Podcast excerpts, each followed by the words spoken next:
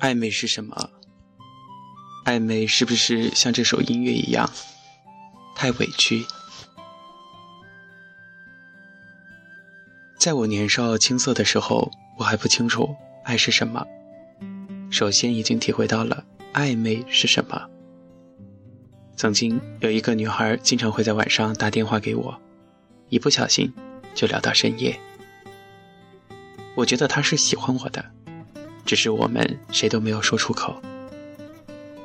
终于有一天，她牵着另一个男生的手出现在我面前，还对我说：“今天天气不错啊，不是吗？”我在心里边说：“是啊。”好的，跟世界末日似的。也就在那天晚上，我做了一个梦，梦到我表白了，他也答应我了。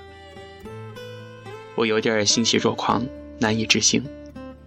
梦里边，他对我说：“你个大傻瓜，不信你可以捏捏自己的脸呀。”我就照做了，然后，然后我就醒了。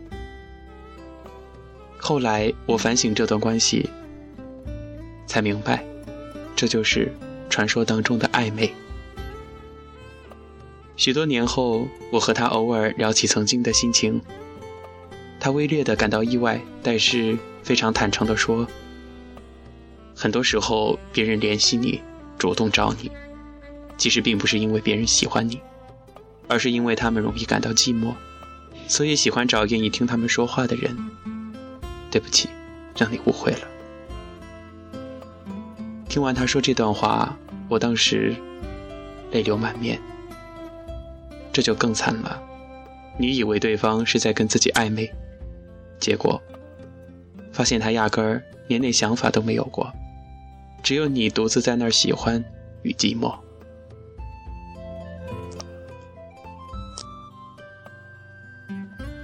我不确定他讲的是不是实话，但我知道，暧昧就是暧昧。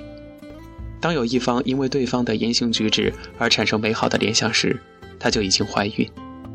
如果你自己不觉得，只是以为对方想多了，那至少也算是个无意的过失暧昧。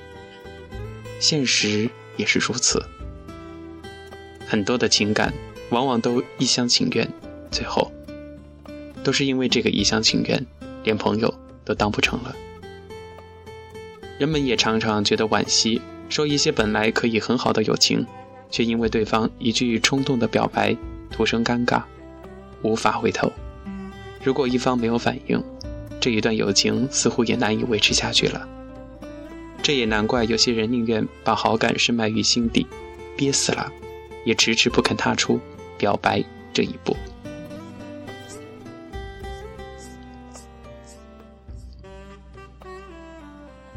罗兰的一本书当中曾经写了这样一句话：“如果你希望一个人爱你，最好的心理准备就是不要让自己变成非爱他不可。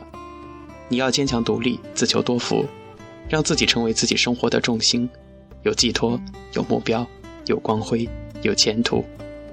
总之，让自己有足够多可以使自己快乐的源泉，然后再准备接受或不接受对方的爱。”说的非常有道理，一旦知道自己爱上了错的人，要敢于离开，这也是一个人心智成熟的标志。太多的人在不值得的人身上浪费了过多的感情与精力，且到最后也不愿意醒，非常的让人难过，也很无奈。喜欢一个人本是一件多么美好的事儿，它应该带来温暖与治愈，宁静与安心。而对于那些喜欢跟人暧昧的，我们只能说一句：对一个你明知道他喜欢你，而你又不喜欢他的人，请记得至少做到，不要在寂寞的时候找他。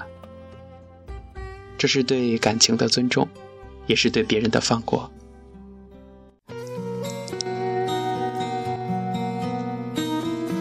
本期的心情物语就跟大家分享到这里。在节目最后一句话送给大家：希望每一个在爱中的人都能够尽可能的做到不欺人、不自欺，也不被人欺。千万不要玩暧昧，暧昧让人心憔悴。你忘了所有的誓言。太阳起，爱情胜利的旗帜。你要我选择继续爱你的方式。你曾经说要保护我，只给我温柔，没挫折。是现在你总是对我回避，不再为我有心事。